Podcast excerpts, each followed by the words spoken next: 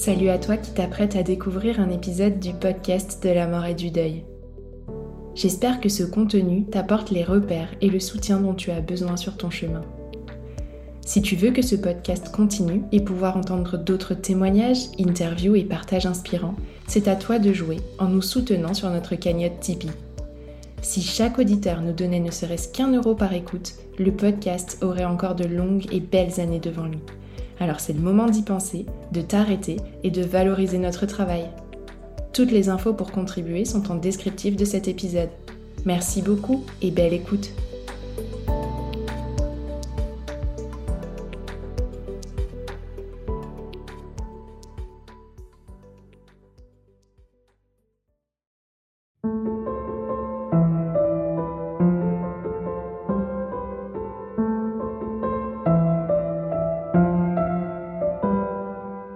Bonjour à tous et bienvenue sur le podcast de la mort et du deuil.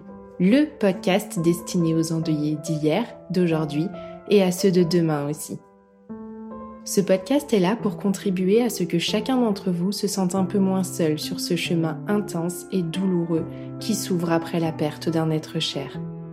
Alors j'espère qu'à travers certains de ces partages, vous vous reconnaîtrez un peu et puiserez par-ci par-là quelques graines de réconfort. Si vous aimez déjà le podcast de la mort et du deuil, pensez à le signaler en vous abonnant sur votre plateforme d'écoute préférée. Vous éviterez ainsi de passer à côté des nouveautés.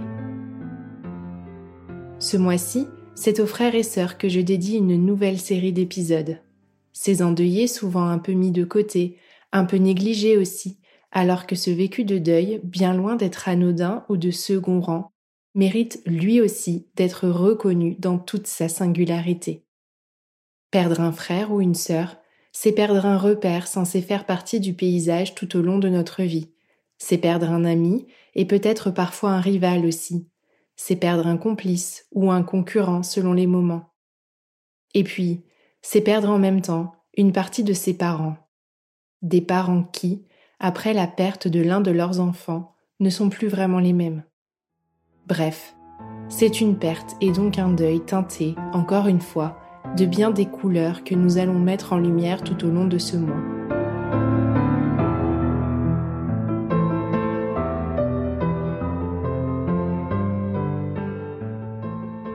Bonjour, je m'appelle Maëla, j'ai 36 ans, je vis en couple près de Toulouse. Nous avons un fils de 4 ans et un deuxième qui arrivera bientôt pour le mois de mai.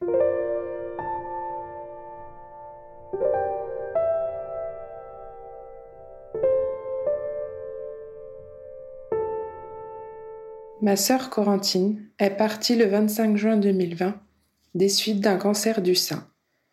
Elle avait 36 ans et aura 36 ans pour toujours.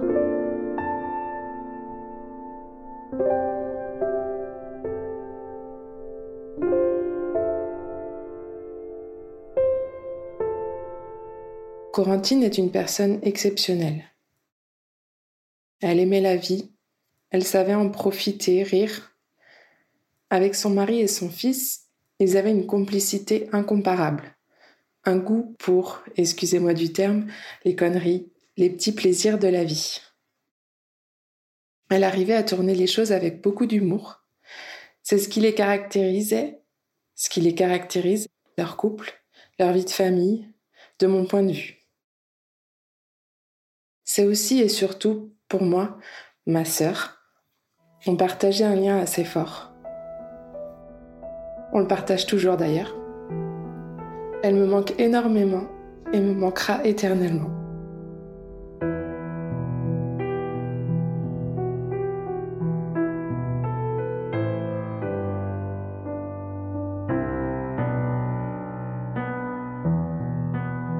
Dans la vie, elle a plein de petits boulots différents. Le dernier en date, elle était vendeuse dans des boutiques de vêtements et des articles pour enfants. Elle était douée pour la couture et elle voulait se lancer. Elle avait un projet. Elle souhaitait monter sa boîte pour proposer des articles faits main pour les bébés. Elle avait même prévu un nom de marque avec un, petit logo. Elle avait choisi Tibidou. Elle s'entraînait et se formait et elle avait vraiment des projets plein la tête.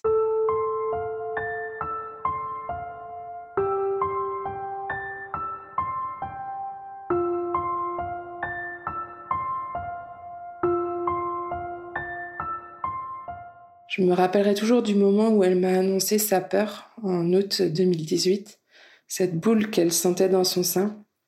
Elle attendait les résultats qui n'en finissaient pas d'arriver. J'étais enceinte de mon premier. Elle m'a appelée pendant nos vacances. Je m'y attendais pas du tout. Elle avait peur. J'essayais de la rassurer. J'ai dû lui sortir des phrases bateaux du type qu'elle a dû entendre un million de fois. C'est sûrement pas ça, t'inquiète pas. Le cancer du sein, c'est très bien soigné de nos jours. Et puis le verdict est tombé. Je suis pas la mieux passée pour raconter tous les détails et j'espère d'ailleurs que je n'ai pas déformé ce qui s'est passé. Donc le diagnostic est tombé. Il s'agit bien d'un cancer du sein.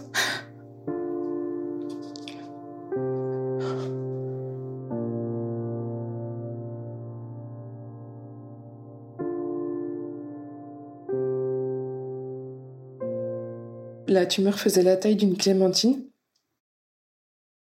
un stade déjà bien avancé. Les traitements allaient devoir par la suite s'enchaîner. C'était pas évident car je suis père Toulouse et toute ma famille est à Nantes. J'étais loin pour être un bon soutien pour elle. On s'écrivait beaucoup, même tous les jours, jusqu'à la fin de ma grossesse. Avec la famille, on s'appelait en off. On essayait de se rassurer, de, la rassurer, de se dire que tout allait rentrer dans l'ordre. Ça a même été le cas pendant une courte durée. À la fin des traitements, le cancer avait disparu. Fini, balayé, elle était libérée. Elle a été environ libre euh, pendant sept mois. Puis, des douleurs sont réapparues. Elle sentait que quelque chose n'allait pas. C'était pas uniquement des douleurs bénignes. Quelque chose ne tournait pas rond, elle le sentait, elle le savait au fond d'elle. La récidive est apparue en janvier 2020. On ne la laissera pas tranquille ou avec peu de répit jusqu'au mois de juin.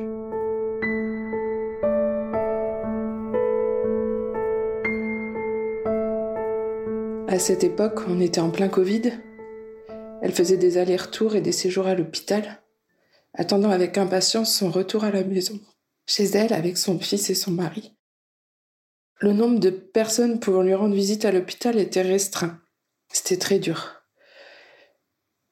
Elle pouvait voir son fils, son mari, ensuite nos parents aussi, pouvaient de temps en temps lui rendre visite. Quand on a enfin eu le go pour aller la voir, j'ai pas hésité, j'ai réservé directement mes billets d'avion. La dernière fois où je l'ai vue, plutôt encore en forme, c'était le 27 février 2020, aux nouvelles cliniques à Nantes. Je pensais pas à ce moment-là que la prochaine fois que je la reverrais, il ne lui resterait plus que quelques jours à vivre.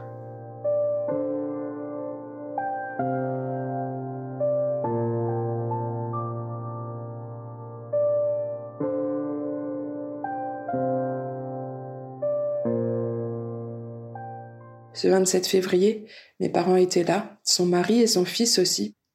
On a pas mal papoté, pris notre dernière photo toutes les deux. Je me rappelle, on a même fait une partie de Uno avec son mari et son fils. On a beaucoup rigolé. Ça faisait tellement du bien. Ce moment, il restera gravé à jamais.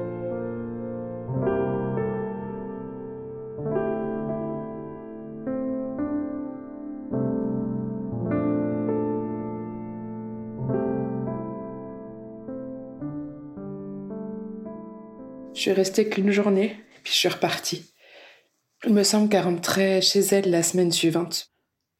Puis les choses se sont accélérées. On sentait que l'inévitable allait arriver.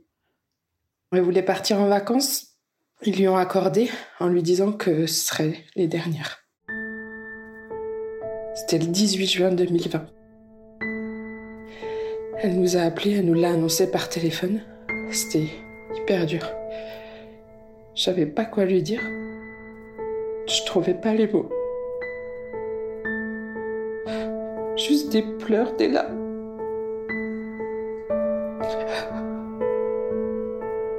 Je m'en vais encore terriblement.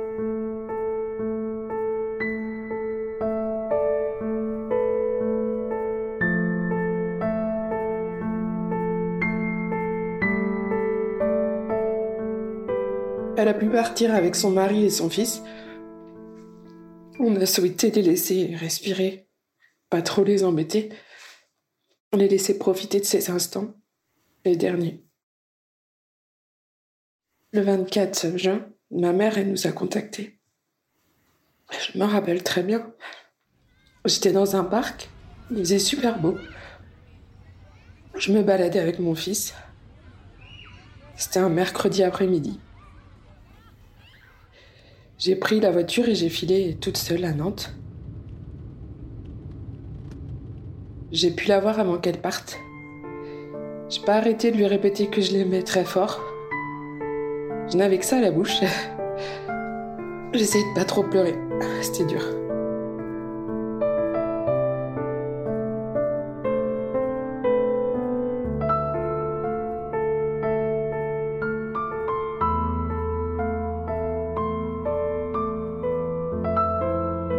C'est bizarre de dire ça, mais son enterrement était très beau. Elle y avait réfléchi, elle en avait parlé à son mari, à nos parents. Elle souhaitait une cérémonie dehors, dans le jardin de mes parents. Je me rappelle de cette journée, c'était irréel, comme si on était déconnecté du temps. Je regardais son cercueil et j'arrivais pas à en croire mes yeux.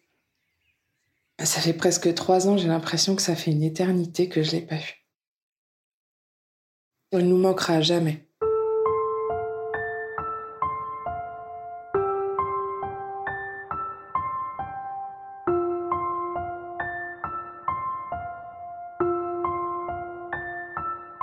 Depuis qu'elle est partie, j'ai besoin de faire des choses en lien avec elle, d'avoir des projets, témoigner dans ce podcast pour euh, lui rendre hommage. Ça en fait partie. Quand tout ça est arrivé, j'étais à la recherche de personnes ayant vécu la même chose que moi. Je recherchais du soutien. Je pense qu'il est vraiment important de pouvoir échanger sur des tels sujets. J'espère qu'elle nous voit d'où elle est. J'en suis persuadée. Notre lien ne s'arrête pas au 25 juin 2020. Il continuera pour toujours.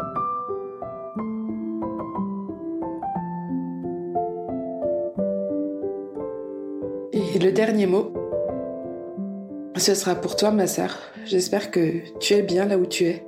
Tu peux être fière de ta famille, de ton fils, de ton mari. Ils sont tellement forts. Je t'aime fort, ma sister.